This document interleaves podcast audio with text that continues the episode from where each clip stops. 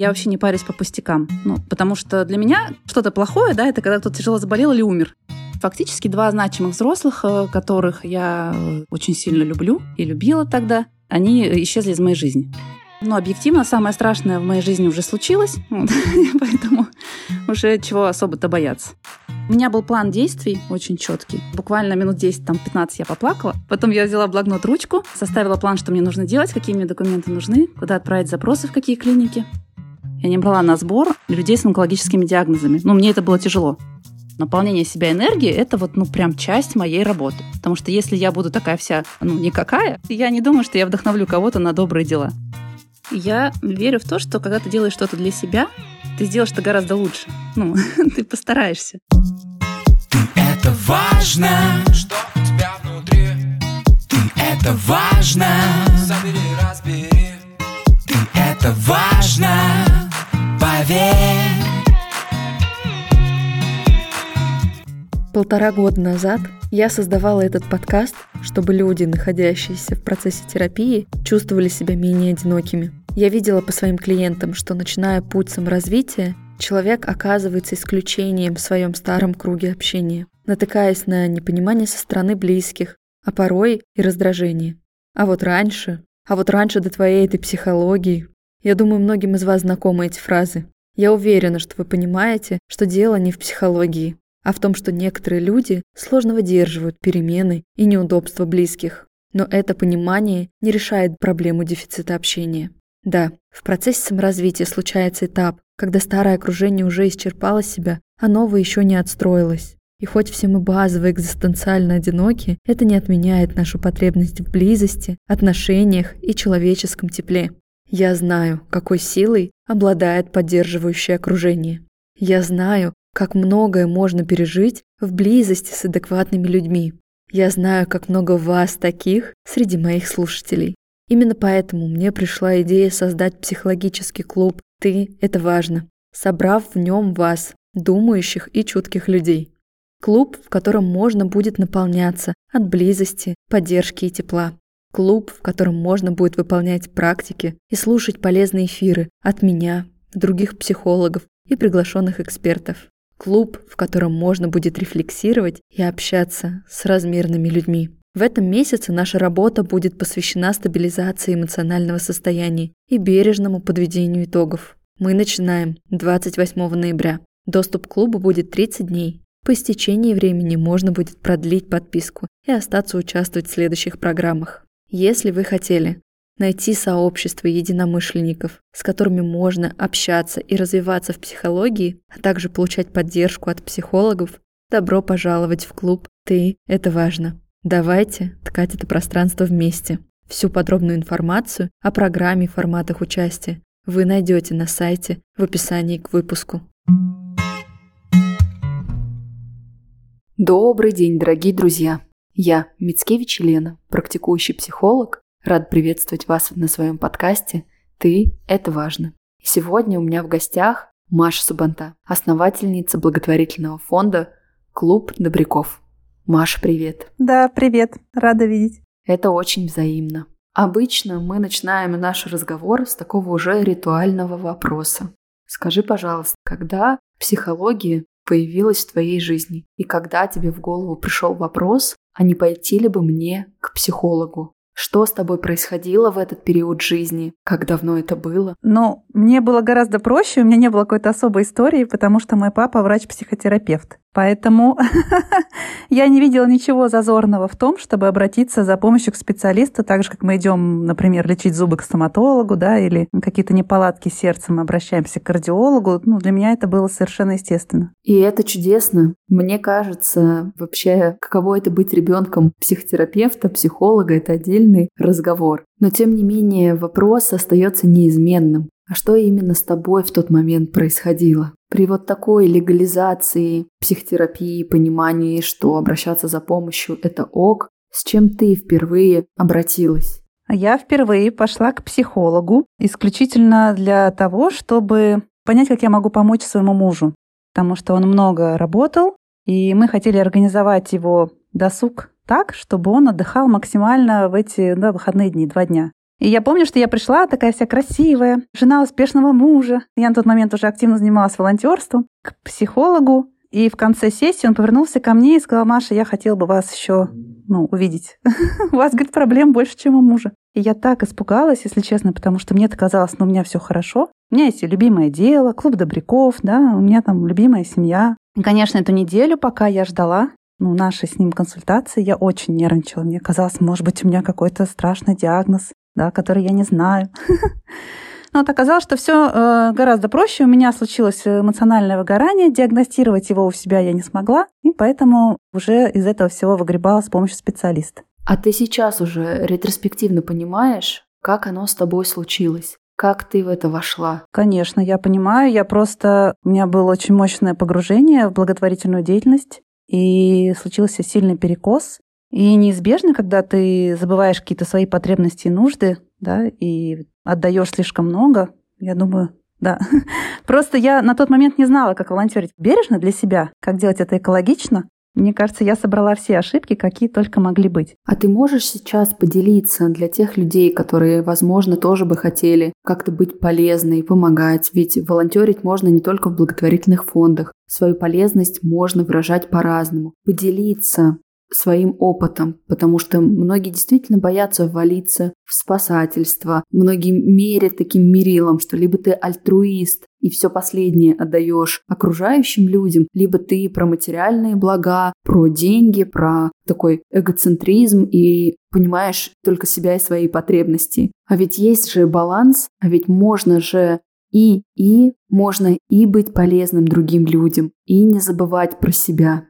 Да, но я думаю, очень важно сохранять баланс, но даже и без волонтерства его сложно найти, да, и поддерживать. Я могу сказать, что совершенно точно гораздо проще, как сказать, ухнуть, да, с головой какое-то дело, а потом обвинить всех вокруг, что вы, вот я столько делаю для вас. Это же, ну, не только с благотворительностью связано, да? Это женщина, которая может там жизнь положить на, на, на детей, а потом им это ставить в упрек. Вот это, ну, какой-то другой там твой знакомый, который тебе сделал какое-то одолжение, да, помог а потом ты проявил, на его взгляд, какую-то неблагодарность. Когда ты делаешь слишком много, естественно, что ты хочешь что-то получить в ответ. Но с благотворительностью сложность еще в том, что как бы это неудобно же, ну, получать что-то в ответ. Ты же не за спасибо это делаешь. Такой немножко конфликт получается. И вроде как э, правильно бы видеть какую-то отдачу, да, чувствовать ее, какой-то возврат энергии. Вот. Но этого не происходит, и ты постепенно, получается, вот так вот выгораешь. Ты сказала про ошибки. А есть ли еще что-то, что ты могла бы добавить, чтобы дать опору своим опытом? Я сейчас твердо убеждена, что в первую очередь человек должен заботиться о себе. Это очень сложно транслировать э, в нашем обществе, да, где это считается каким-то признаком сверхэгоизма. Но я думаю, что если ты не можешь позаботиться о себе, то вряд ли ты сможешь качественно и эффективно позаботиться о ком-то еще. Я это прекрасно понимаю. Мы очень много про это говорим в третьем сезоне, про созависимые отношения. У нас буквально предыдущий выпуск был про треугольник Карпмана. И ведь эта история с созависимым поведением, она распространяется на разные социальные связи. И на дружеские отношения, и на любовные, и на отношения с работой. И ведь даже на уровне формулировок это все считывается. Многим людям сложно даже вслух произнести и присвоить себе свои потребности. Я хочу быть полезен людям, я хочу помогать. Я себя чувствую лучше, когда я полезен кому-то. Согласись, это ведь действительно другой фокус внимания, это совершенно такая другая точка отчета в движении, когда я признаюсь, что я не спасаю нуждающихся, а это полезно, и я сам нуждаюсь в этом тоже. Я в этом опыте получаю не меньше. Я это делаю и для других, и для себя. Я верю в то, что когда ты делаешь что-то для себя, ты сделаешь это гораздо лучше. Ну, ты постараешься. И я знаю про себя, что я помогаю, ну, то есть не для того, чтобы спасти всех тяжело больных детей и взрослых на Земле, да, не для того, чтобы наступил мир во всем мире, потому что, ну, априори это невозможно. Я знаю, что я это делаю Просто потому, что мне нравится вдохновлять э, других людей на какие-то добрые поступки. Да? Мне нравится, когда люди начинают верить в себя. Мне нравится, когда люди понимают, что и от них что-то зависит. Потому что, ну, на самом деле, вот если посмотреть объективно, да, в повседневной жизни в нашей стране, да, не очень многое от нас зависит. И когда есть какой-то кусочек, островок, где ты решаешь, что будет, э, да, там, ну, дальше, Получится там поехать кому-то на лечение, не получится. Про результат, конечно, мы уже не можем тут гарантировать, не все решают деньги, но а, это тоже здорово. Или когда ты можешь взять и как-то улучшить жизнь вокруг себя, сделать какое-то ну, доброе дело в комфортном режиме, да, и вот получить сразу результат. Хорошо. Специалист помог тебе определить, что у тебя состояние эмоционального выгорания. Но, насколько я знаю, на этом твоя личная индивидуальная работа не закончилась. Как дальше развивался этот путь? А дальше, ну, я продолжу. Это оказался очень долгий процесс. Не то, что один там два раза сходил, да. Одно цепляется за другое, ты начинаешь прорабатывать какие-то детские травмы. Терапия продолжалась приблизительно полгода. Через некоторое время случилось так, что я потеряла ребенка во время беременности, и я обратилась к перинатальному психологу. Буквально сразу же из роддома, да, муж меня увез туда. И с ней я тоже очень много работала. А потом э, я как-то это было волнами. Я не могу сказать, что я была все время в терапии, или что я сделала там одну-две попытки и на этом остановилась. Потом я пошла к психотерапевту уже по своим каким-то личным делам. Ну, то есть, э, чем больше ты про себя узнаешь, у тебя появляется чувство, что ты можешь быть еще счастливее, что ты можешь быть еще свободнее, да, что ты можешь больше. Вот. И тебе нужно просто немножко в этом помочь. И я за то, чтобы идти по пути наименьшего сопротивления всегда. я всегда такая была, я никогда ну, не выбирала трудный путь. Вот. И поэтому я иду к специалисту сразу же. Я предпочитаю не додумывать. Я понимаю, что уже прошло много времени, но ты достаточно так буднично озвучила непростые моменты человеческой жизни, свои детские травмы и утрату. При этом и тема детских травм остается еще у нас в социуме табуированной. Мол, зачем прошлое ворошить, ты уже давно не ребенок. И уж тем более тема утраты. Да, о таких сложных переживаниях люди внутри себя-то не понимают, как говорить, не говоря уже о том, чтобы это как-то вслух вовне выносить. Но ведь именно когда мы встречаемся со своими чувствами и разделяем это с другими людьми, нам становится легче. Мы проживаем так свои переживания. Более того, когда мы слышим, как кто-то с этим справляется, нам тоже становится легче. Ощущение, что ты в этом не один, оно правда очень сильно поддерживает. Я бы предложила тебе вот в эти две темы заглянуть. Тем более, как мне кажется, поговорить о детско-родительских отношениях, когда сами родители чуть больше знают в силу профессии про детскую психологию, про возрастную психологию. Это очень интересно. Что для тебя стало предметом изучения, предметом проработки? Ведь с одной стороны, детские травмы – это что-то субъективное в том числе. Безусловно, травмы травмам рознь. Одно дело, когда речь идет о насилии в семье, а другое дело, когда родители могли подобрать некорректное слово, некорректную интонацию или не были всегда в том объеме доступны, как это было нужно ребенку. Да, и это разного порядка травмы. И здесь очень важно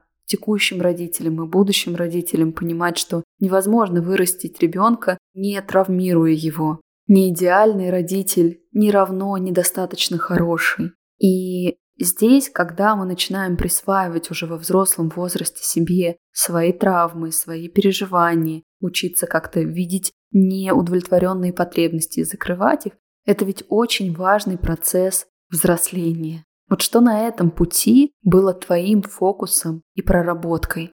Ну, вообще я полагала, что моя самая главная проблема, когда я шла к психологу, это то, что у меня умерла мама, когда мне было 4,5 года от рака кожи. И, конечно, это был колоссальный стресс, и память как-то стерлась, и я себя помню только после 6 лет. Я не помню лица мамы, и вот воспоминания всего два до 6 лет. Потом, когда я начала уже работать с психологом, я поняла, что это не единственная серьезная травма, которая у меня была. Потому что так сложилось, что одновременно с потерей мамы физической я столкнулась с потерей папы, потому что это была, да, там 90-е, перестройка, приходилось очень много работать, нас было пять детей, вот, и мы там основное время проводили у бабушки в деревне. Ну, то есть фактически два значимых взрослых, э, которых я э, там очень сильно люблю и любила тогда, они исчезли из моей жизни ну, я не вообще исчезли, да, там резко, получается, мама э, исчезла, а папа там резко сократилась. Плюс еще проблема была в том, что родственники нас очень сильно жалели и предпочитали не сыпать соль на рану, и, да, и тема мамы была тоже как-то табуирована. Поэтому вот с этим я работала, потому что роль матери в жизни ребенка колоссальная, роль отца в жизни да, ребенка колоссальная. И у меня была очень сильная обида на маму, потому что я ее не помнила, и я эту обиду прорабатывала. Потому что мне казалось, ну как же так? Это был самый да, человек важный в моей жизни, в жизни любого человека. А как будто бы ее не было. И это, конечно, стоило там огромного усилия для меня вот это все из себя выпустить. Ну и с папой тоже. Оказалось, что у меня есть там какие-то тоже очень сильные обиды на папу.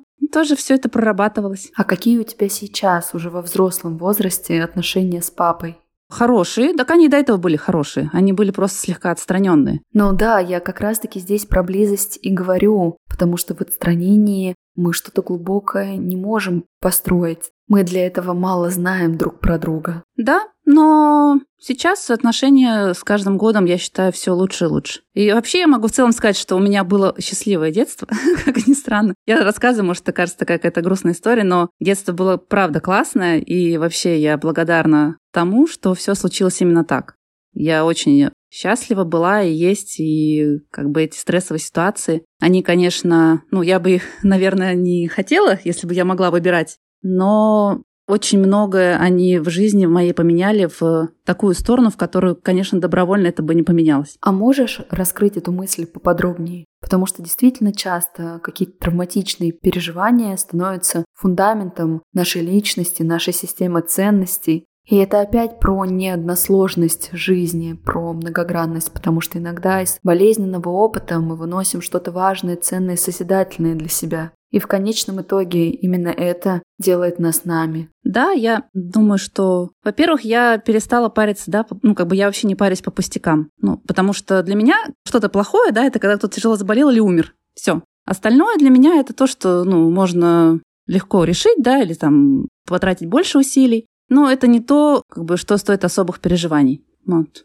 Еще важный момент, что у меня, в принципе, нет какого-то чувства страха. Я очень смелый человек, потому что, ну, объективно, самое страшное в моей жизни уже случилось, вот, поэтому уже чего особо-то бояться. Это тоже дает силы. А, в-третьих, у меня нет какой-то а, веры в справедливость, да, у меня нет э, ну, вот этих розовых очков, да, относительно жизни. Я твердо верю, что все будет хорошо так или иначе, рано или поздно. Я оптимист, но при этом, если что-то происходит, да, такое, что, ну, очевидно, выходит за рамки человеческого понимания справедливости, это меня не сбивает, да, с колеи. Вот это тоже помогает. И плюс, конечно же, занятие благотворительностью. Я смогла им а, заниматься просто потому, что чувства были заморожены, да, ну, какие-то там в силу стрессовой ситуации. И я не пропускаю и не пропускала вот так сильные эмоции. Да, когда читаешь истории трагические подопечных, у меня не было каких-то сильных переживаний на этот счет. Но я знаю, что вот за теми чувствами, за теми осознаниями стоит еще один непростой опыт в твоей жизни. Ведь тема рака коснулась не только твою маму. Да, у меня получилось так, что когда мне прислали э, диагноз, э, ну вот после биопсии, да, а мне прислали его в 23.45, и мне нужно было как-то с ним пережить ночь. Это было очень тяжело. Я, я помню, я злилась, я возмущалась, кто так делает, как я должна теперь спать. И не знаю, мне очень как-то быстро пришло принятие. А, опять же, благодаря работе я сразу же написала психологу, с которым работаю, ну и работала на тот момент, и попросила, объяснила ситуацию, и мы стали эту тему изучать. У меня был план действий очень четкий. Я сразу же составила, вот буквально минут 10, там 15 я поплакала. Потом я взяла блокнот, ручку, составила план, что мне нужно делать, какие мне документы нужны, куда отправить запросы, в какие клиники. Я сразу же сказала э, детям, да, там, мужу, родным, ну, то есть это не было какой-то такой вот, ну, с чем я должна была в одиночку справляться мужественно. Прочитала все, что нужно было, и как бы, не знаю, просто действовала. Если честно, у меня было какое-то ожидание, что что-то такое будет. У меня было, потому что есть же такое понятие, как жизненный сценарий, да? И у меня мама, получается, умерла э, в 38 лет. Вот, а мне, получается, было там, да, 37 ну, почти 37, там, за месяц до дня рождения. Вот. И поэтому это не стало для меня каким-то прям таким вот ну, неожиданностью, да? Какое-то вот я жила с тем ожиданием, что что-то, возможно, какое-то тяжелое, да, там, ну, время, оно там плюс-минус несколько лет, оно мне предстоит. У нас в социуме из-за того, что люди, в принципе, очень сложно умеют выдерживать даже какие-то бытовые чувства, такие темы, как сложные болезни, рака, работа благотворительных фондов, очень сложно вносятся в массовую повестку. Они будто бы рушат желаемую изоляцию, желаемую картинку мира. И заставляют столкнуться с реальными, не самыми простыми переживаниями с признаниями, что это все есть в этом мире, и это побуждает наше сердце горевать, сочувствовать, испытывать очень важные живые переживания. Но с ними очень непросто соприкоснуться, их очень непросто выдержать, потому что тогда накроет лавина собственных чувств, с которыми до этого человек не встречается. Потому что если мы вот так вот в массе спросим у людей относительно их здоровья, чего они боятся больше всего, несмотря на то, что рак – болезнь самой высокой степенью вероятности, он будет звучать чаще другого. Хотя по статистике в тройку входит тревожное расстройство, депрессии и сердечно-сосудистые заболевания. Но мало кто панически боится депрессии, многие ее обесценивают. А вот тема рака очень такая болезненная, животрепещущая, поэтому если я в контекст своей жизни в принципе впущу это, мне тогда придется соприкоснуться со своими страхами, возможно, иррациональными, и их прорабатывать. А это ресурсозатратно, это требует внимания, и не всем хочется напрягаться. Поэтому мне особенно ценно с тобой, с такой жизнерадостной, лучезарной, затронуть эти непростые темы. Потому что как будто бы с тобой не страшно, с человеком, который и лично прошел большие переживания и в работе выдерживает и контейнирует огромное количество историй, событий. Как будто бы в этой истории можно найти очень много опоры, решительности и смелости, а главное веры и надежды, что это переживаемо, и вот в этот неидеальный мир с разными заболеваниями, с разными ситуациями можно не бояться и идти. А самое главное — победить и сохранить в себе жизнь. Видишь, тут еще такой момент, что для меня было, ну, то есть у меня был не какой-то там суперсложный рак, да, мне не пришлось проходить химиотерапию, и, слава богу, даже радиойод мне не понадобился, мне сделали просто операцию, вот, и на этом все. Для меня было сложнее, наверное, услышать просто этих три буквы, да, ну, потому что это то, что там забрало жизнь моей мамы. И, и долгое время я даже, а, когда занималась благотворительностью, я не брала, ну, как волонтер, я не брала на сбор людей с онкологическими диагнозами. Ну, мне это было тяжело. Я не верила, что вообще, ну, как бы это можно вылечить. Ну, это наложение было моей какой-то детской травмы, и я предпочитала от этого держаться подальше. Потом, когда уже я начала ездить э, да, по больницам, э, по российским, по зарубежным, я увидела современные методы лечения, я стала интересоваться этой темой. Я поняла, что, конечно же, за 30 лет да, там, медицина шагнула далеко вперед, и этот страх у меня потихоньку начал отступать. И вот после регистрации фонда э, мы стали брать на сбор да, детей и взрослых с онкологическими какими-то заболеваниями. Я думаю, здесь было больше про мою какую-то борьбу с внутренними демонами, а, наверное, чем именно вот сражение с болезнью. Я вообще считаю, что болезнь — это какой-то сигнал. Ну, я в это верю, да. Всегда же работает то, во что ты веришь.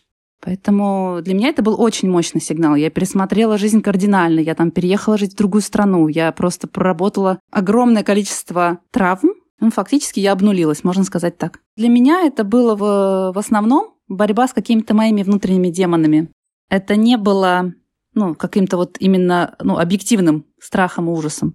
Потому что медицина располагает на данный момент ну, там, огромным арсеналом средств для того, чтобы человек выздоровел, либо для того, чтобы он жил там а, еще долгие годы после диагностики. Но смотри, получается, что когда ты узнала про свой диагноз, ты уже была в теме здравоохранения. А очень многие люди даже с какими-то легкими формами рака, не говоря уже о серьезных каких-то диагнозах и ситуациях, не понимают, куда бежать, потому что это не будничные наши темы, не разговоры. И в среднестатистическом контексте человека очень мало информации о том, а что делать-то в такой ситуации.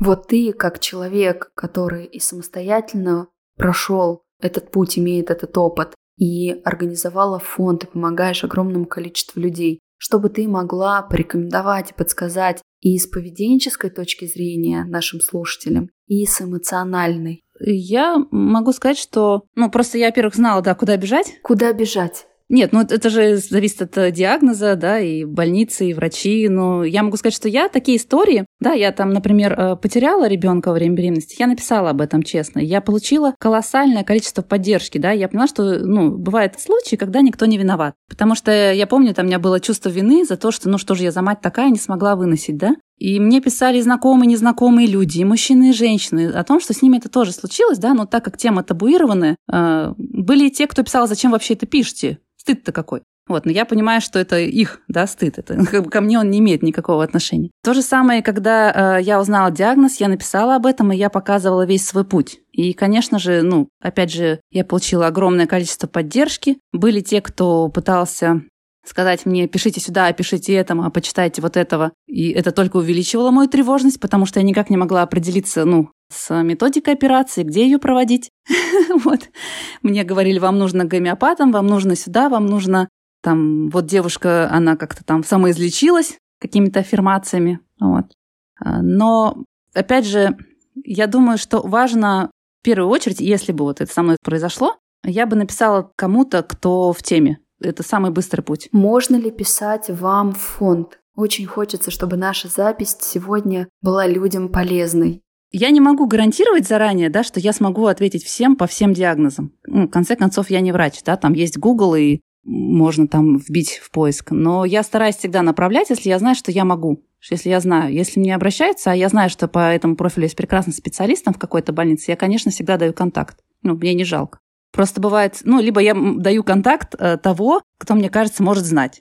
Но если я не могу, да, там ничего сказать, конечно, я и не переживаю по этому поводу, потому что ну, не могу и не могу. Все, иду дальше. Ты уже сегодня ранее говорила о том, что после пережитого опыта каким-то внешним обстоятельствам трудно тебя дестабилизировать. Если все живы и здоровье есть, все решаемо. И вот при такой жизнестойкости, жизнелюбию, оптимизму, здоровому оптимизму, что сейчас является твоими запросами ведь все равно наша жизнь не идеальна, не стерильна. У тебя есть заботы, хлопоты, дети, твое дело. Можешь ли ты этим поделиться? Я могу сказать совершенно точно, что я не то, что я прям невозмутимый такой, да, неприхотливый кабачок, все меня устраивает. И очень много на что я реагирую, да, и есть то, что меня может выбить из колеи. Вопрос на сколько? На 5 минут, там, на 10, а на 30 секунд. Часто это связано с тем, что я веду блог, да, в Инстаграм, 120 э, там, тысяч подписчиков, и получается, ну, есть те, кому ты не нравишься. И в ситуации, когда ты занимаешься благотворительностью, у людей есть к тебе определенные ожидания. Вот. Если ты этим ожиданиям не соответствуешь, у людей возникают к тебе какие-то претензии. Вот. И очень мало кто может провести черту между человеком, да, между личностью и его поступками, как бы воспринимать человека гораздо шире, чем какой-то из его поступков. Вот. И я сейчас учусь, э, как-то вот прорабатываю, если я читаю какой-то комментарий, например, который меня триггерит, а, я пытаюсь докопаться, почему, что это для меня. А, это мое желание быть хорошей для всех, да, там родом из детства, потому что объективно, когда ты теряешь одного родителя, ты крайне боишься расстроить, да, как-то другого, чтобы, не дай бог, его тоже не потерять. И я помню, я была всегда хорошей девочкой. Вот. Даже если, ну, как бы, конечно, по факту я такой не была, но я очень убедительно играла эту роль. Если я получала двойку, я никому не говорила, я там субрила, следом шла, получала пятерку. Если я совершала какой-то поступок, который, на мой взгляд, был бы, ну, не принят взрослыми, я просто это скрывала. Скажем так,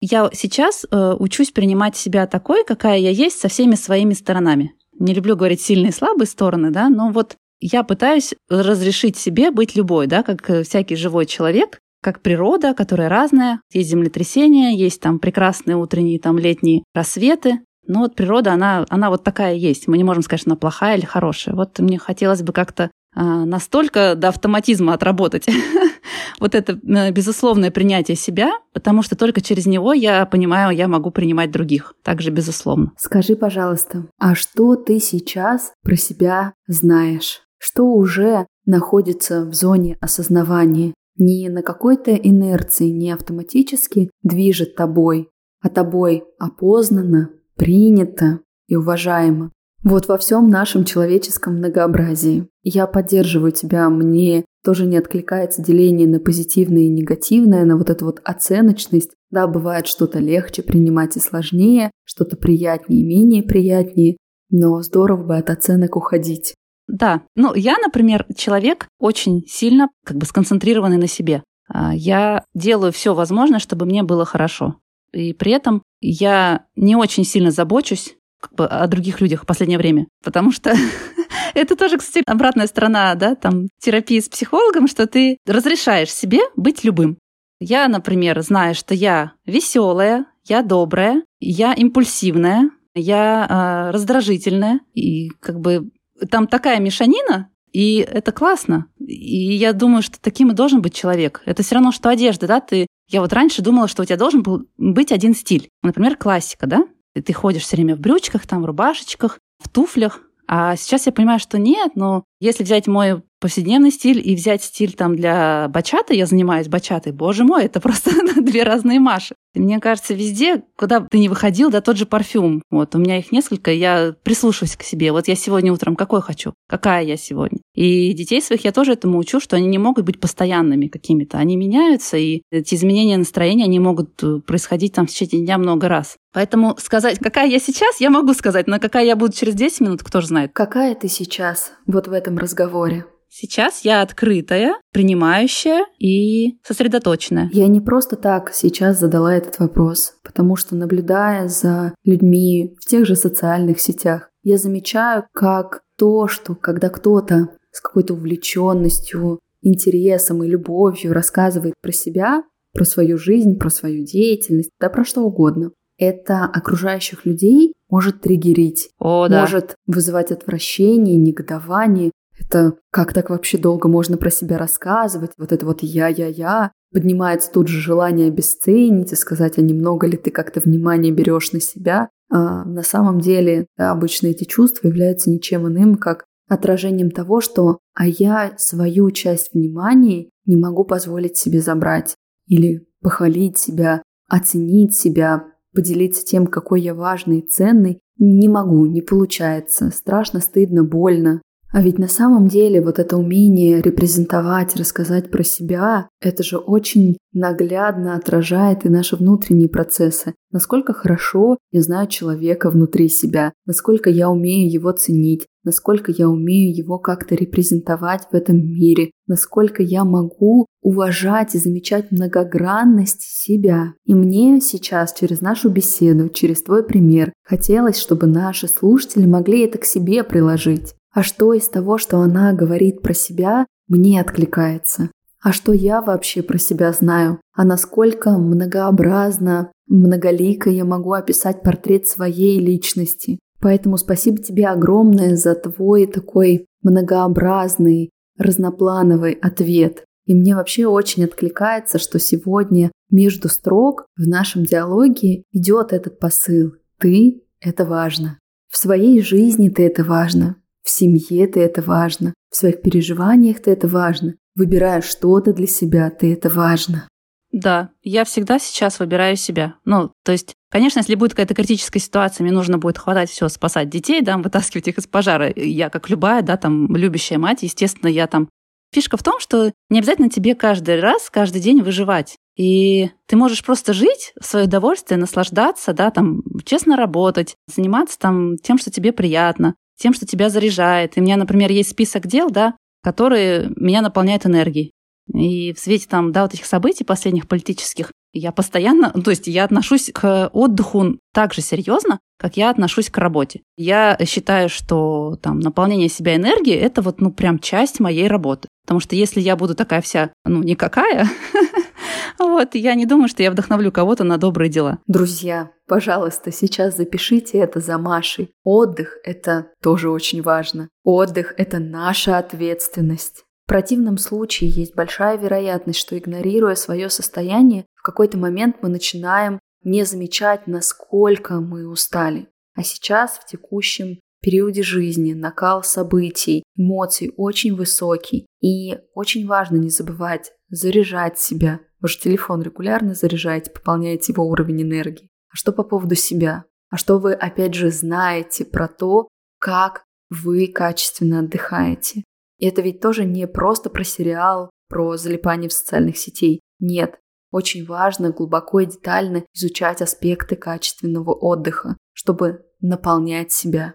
Да, да, это очень важно. И даже я помню, у меня была привычка, я приходила там откуда-то и сразу начинала что-то делать. Вот я сразу, да, там приготовить, убраться, пойти там что-то, не знаю, закинуть стирку. И я гордилась тем, что я такая мультифункциональная, да. Ну, то есть я пошла, закинула стирку. Пока у меня варится суп, И я, значит, навожу уборку. И вот это все у меня было там два в одном, три в одном, да, я чистила зубы, и при этом э, другой рукой я чистила раковину, и мне казалось это классно, я же такая прям, ух, ну, продуктивная. И постепенно стало приходить ощущение, что за вот этим совмещением, да, за стремлением впихнуть как можно больше в один день и показать всем, смотрите, как я много, да, всего успеваю, эй-ей, а, я теряю что-то важное, да, вот это наслаждение моментом. И я взяла за правило, я прихожу домой, вот я легла, и 5-10 минут я просто полежала. Вот просто, без телефона, там, без ничего, просто легла и отдохнула. Потом встала, пошла делать. И как показала практика, да, ну вот мир не рухнул. Или я могу пойти да, куда-то там, не знаю, просто пойти попить чай кафе. Вот э, даже, ну, не поесть ничего, просто посидеть в красивом месте среди красивых людей,